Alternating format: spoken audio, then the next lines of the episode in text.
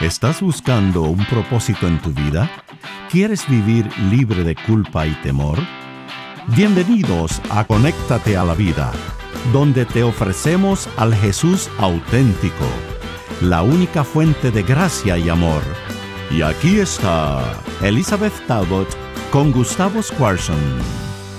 Bienvenidos a Conéctate a la Vida, soy Elizabeth Talbot. Y Gustavo Squarson. Y estamos tan contentos de empezar una nueva uh. serie basada sobre la vida de David, que lo estamos llamando Conforme al Corazón de Dios, porque siempre Dios decía que David fue conforme a su corazón, ¿no? Te voy a ser honesto, yo pensaba cuando leía esa frase de que Dios mismo le dice su nombre corazón conforme al mío, yo le decía, Dios, te equivocaste. Porque, sí, que tenés amnesia, no te acordás todo lo que Era un sinvergüenza, un esto, un aquello. Sin embargo, el proceso que pasó es espectacular. Espectacular y cómo eh, llegó a conocer a Dios íntimamente. Le hablaba en las buenas y en las malas y, y, a veces estaba por arriba, a veces estaba por abajo y sin embargo siempre le hablaba. Pero qué hermoso debe ser y, la oportunidad que todos tenemos de que Dios incline y diga, Él tiene el corazón como el mío. Como el mío, ¿no? Este, el Salmo 23 creo que es el salmo, eh, creo que es el versículo más pedido en los hospitales. Sí, sí. ¿No? Cuando la gente está por morir o está enferma. Ese eh, Jehová es mi pastor, nada, me, faltará, ¿no? Y, y David, eh, que fue un pastor de ovejas él mismo, sí, claro. ese llega a decir, no, yo soy la oveja de Dios, Dios es mi pastor, ¿no? Y el Salmo 23, aunque yo lo conozco desde que soy chiquitita, de memoria, se hizo más importante para mí en los últimos tres años porque fue lo último que mi papá mm. pudo decir en voz alta Ah, este, fue el Salmo 23 completo, ¿no? ya, ya se le estaba terminando la fuerza antes de morir. Este, y pudo decir Salmo 23. Y bueno, yo después hice el servicio de memoria, todo con el Salmo 23, porque claro cómo llegamos a confiar que Dios es nuestro pastor, que nos lleva a aguas reposo, que Él restaura nuestra alma, todas estas cosas hermosas. Debería ser una bandera, un estandarte, levantar cada día que salimos a la, vida diciendo que va mi pastor, nada, me faltará. ¿no? Vamos a hablar muchas veces, seguramente vamos a referirnos al Salmo 23, pero ¿qué es acerca de este hombre que escribió este Salmo que nos atrae tanto? Que, es el, nene que llora, que canta, que, viste, es un nenito cuando empieza todo esto, un joven y, este, y nos atrae su intimidad con Dios, que puede llorar o reír con Dios, ¿no? Eh, quizá por la transparencia y la honestidad con la cual él vive, ¿no? Sí, eso creo que es. Sí, Porque él es tan vulnerable. Hay días que le dice a Dios, quiero que le rompas la cabeza a mis enemigos contra una piedra en un salmo, ¿viste? Y no sabemos qué hacer con eso. Y otro día dice, pero tú eres mi salvación y mi refugio. ¿A quién te...? Y me gusta cuando dice, ¿a quién temeré? Yo lo veo a David haciendo con, con actitud, ¿viste? A ver, a ver, a ver. A ver, a, ver, ¿a quién voy a tener? claro. Así que hoy vamos a, a ver el momento en el que Dios este, lo elige a él. Muy bien. Este, y que no, no lo eligió ni siquiera el papá de David, lo hubiera elegido a David. ¿eh? Sí, es verdad. Es bien triste. Pero, viste, lo lindo es que aunque el mundo no te note, Dios eh, sí. Siempre sabe dónde estás. Exacto, siempre sabe dónde estás, porque Él, este, él conoce tu corazón, este, aunque te haya rechazado todo el mundo, ¿no? Así que vamos a, ir a Primera de Samuel y Segunda de Samuel, van a ser los libros en los que nos vamos a concentrar en esta serie, pero también hay acerca de David en Primera, Segunda de Crónicas, también está la familia de David, Salomón, el hijo después, todo eso, ¿no? Pero nosotros nos vamos a concentrar en Primera y Segunda de Samuel. Perfecto. Este, eventualmente David va a ser el gran rey de Israel, ¿no? Que unificó el norte, el sur, todos lo amaban. Extendió los territorios, era el momento más rico de Israel. Sí, y, después, por supuesto, con Salomón, este, que era tan sabio, el hijo de David, ¿no? Este, pareciera el rey ideal, eh, el que recibe el pacto de Dios, sí, que, que, va a que va a venir algún día un descendiente de él, que va a ser rey. Cuando llegamos al Nuevo Testamento, todos le llaman a Jesús, hijo de David. Porque es descendiente de David, ¿no? este, pero mucha gente no se da cuenta que esto empieza en un pequeñito pueblo llamado Belén, que no es solo para Navidad, sino que mil años antes David nació, en Belén. sí, ¿vos estuviste en Belén? Estuvimos en Belén, muy particular, muy interesante. Sí. Muy insignificante. sí, sí, exactamente. Por ahí como que decís, eso era Belén. Eso era Belén. y pasó el, autobús y ya. Sí, sí. sí, sí, Y, y, eh, para mí es muy interesante que David es pastor de ovejas. Eh, en los mismos campos mil años antes que los pastores de ovejas que van a recibir el mensaje de los ángeles que Jesús nació. En el mismo lugar. Así que es interesante pensar en eso, ¿no? Es interesante como Dios nos va poniendo unas marcas definitivas para poder encontrar el camino hacia la salvación. Hacia la salvación, porque esta, eh, Dios hizo cosas en patrones geográficos e históricos y toda eh, la, familia de David era de Belén. Por eso mil años después, cuando este, se hace el censo y María y José, que son de la familia de, David, tienen que ir a la ciudad de David, ¿a dónde van? A Belén, porque David había nacido en Belén y a veces nos olvidamos de eso, ¿no? Así que vamos a empezar en Primera de Samuel, capítulo 16, cuando está llorando Samuel porque el rey Saúl se ha apartado de Dios. Este, y entonces este, Dios le ha dicho, ok, ahora ya tienes que levantarte, dejar de llorar y anda a buscar el nuevo rey que yo ya elegí. Okay. Así que primera de Samuel 16, vamos a empezar con versículo 1. Dijo Jehová a Samuel, ¿hasta cuándo llorarás a Saúl, habiéndolo yo desechado para que no reine sobre Israel?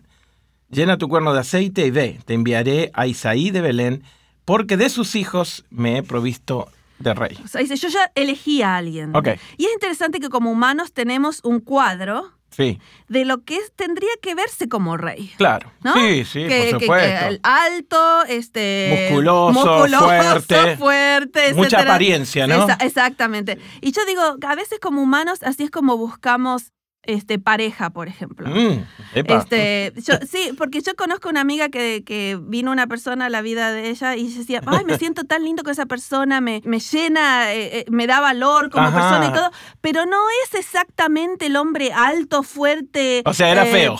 No, no, no, no, no era que era feo, pero no, porque a mí me da esperanza esto.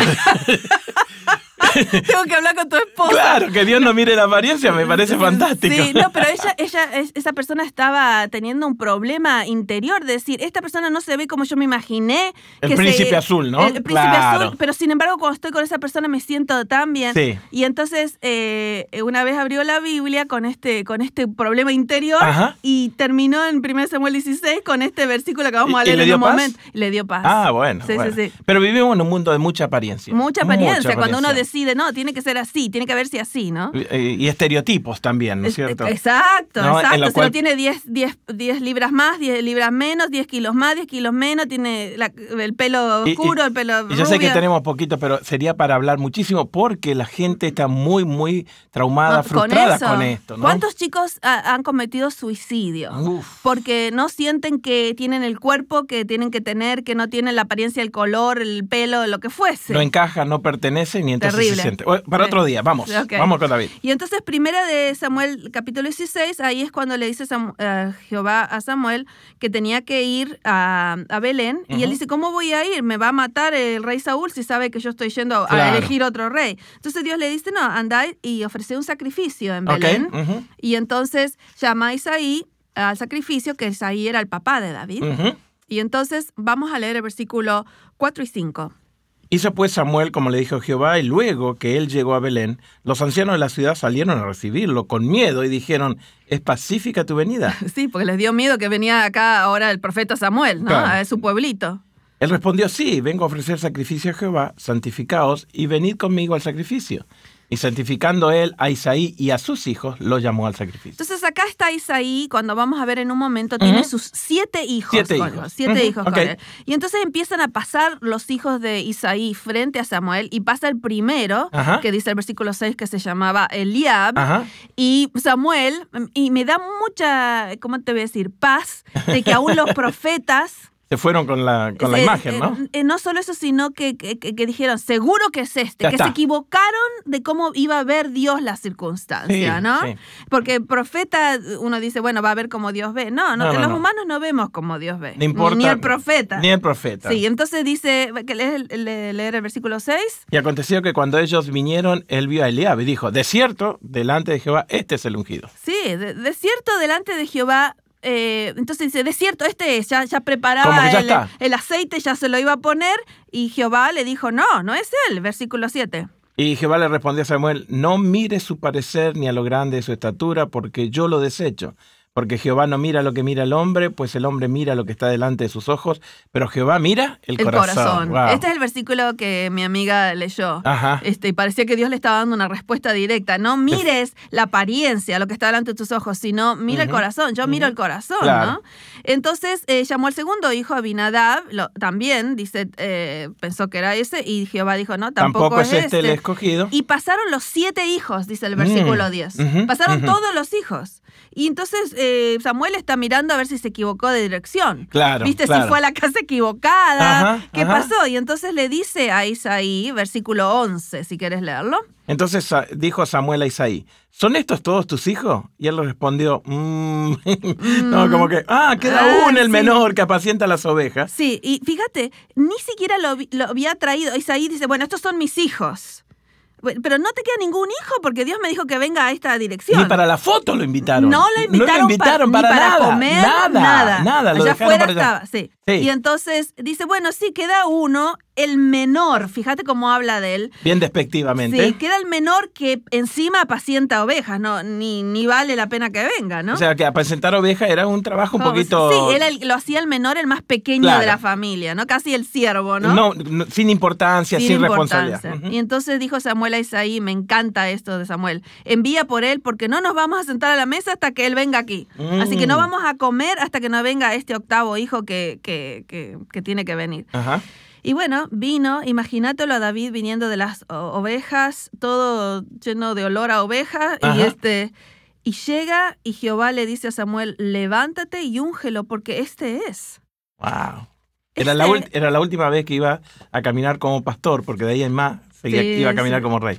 Sí, y, fíjate, imagínate la sorpresa de David. Sí. Si alguien te llama del, campo, venía a comer y hay un hombre con un cuerno lleno de, aceite y te lo tira arriba de la cabeza y, te dice, sos el, siguiente rey de Israel. Sí, ahí hay un montón de sorpresas. La sorpresa del profeta, la sorpresa de los padres, la sorpresa de, David. De, David, de los hermanos mismos, ¿no es cierto? exactamente. Que se habrán puesto locos. Y fíjate el versículo 13, ¿querés leer el resumen ahí? Y Samuel tomó el cuerno de aceite y lo ungió en medio de sus hermanos y desde aquel día en adelante el Espíritu de Jehová vino sobre David. Se levantó luego Samuel y se volvió. Sí, así que desde ese día en adelante dice que el Espíritu de Jehová se posó, sobre David porque estaba siendo preparado para ser rey. Por supuesto va a haber un gran espacio entre el ungimiento y el cumplimiento. Un tremendo proceso. Un proceso que mucho, y por eso estamos haciendo esta serie, porque es un estudio sobre el quebrantamiento nuestra serie. Oh, ok. ¿Por qué Dios permite ciertas cosas en nuestra vida mientras nos va entrenando para lo que viene, ¿no? Y pasan años que él va a hacer, va a pasarle de todo a David. Y una vez cree, no, si, si me ungió, ah, va a cumplirse el día siguiente. No, no, no. O va a cumplirse sin problemas, sin, obstáculos, sin dificultades. Yo no conozco ningún carácter bíblico que Dios eh, le dijo de ahora vamos a A al B en dos días. Ok. No conozco. No. Así que. Generalmente es porque como lo que tiene Dios delante es tan grande que Él te prepara para que cuando llegues nunca falles. Claro. Eh, eh, y aparte te, te, quiebra el alma para que dependas e, de él. Completamente. De, ahí en adelante. este, vamos a hablar mucho de este increíble rey que eventualmente este, va a ser, eh, digamos, Jesús va a ser el descendiente de David. Pero cómo Dios mm. elige siempre el menor, el, el, más pequeño, el que había sido rechazado por el resto, mm. Dios no nos rechaza. Y por supuesto vamos a aprender mucho en esta serie. Jesús, eventualmente va a ser el buen pastor, el rey davídico. Eh, no te olvides del Salmo 23, si estás eh, sintiéndote pequeño, como que fuiste rechazado. Jehová es mi pastor. Nada me faltará, Él me lleva a delicados pastos, junto a aguas de reposo me hará yacer. Él restaura mi alma. Así que eres muy importante para Dios. Él sabe exactamente dónde estás. Gracias por acompañarnos en Conéctate a la Vida. Para devocionales, videos, libros en audio y mucho más, te invitamos a que bajes nuestra aplicación Jesús 101 y que visites nuestro sitio de internet jesús101.tv. Nuevamente, jesús101.tv. Hasta pronto y recuerda que con Jesús puedes vivir sin temor.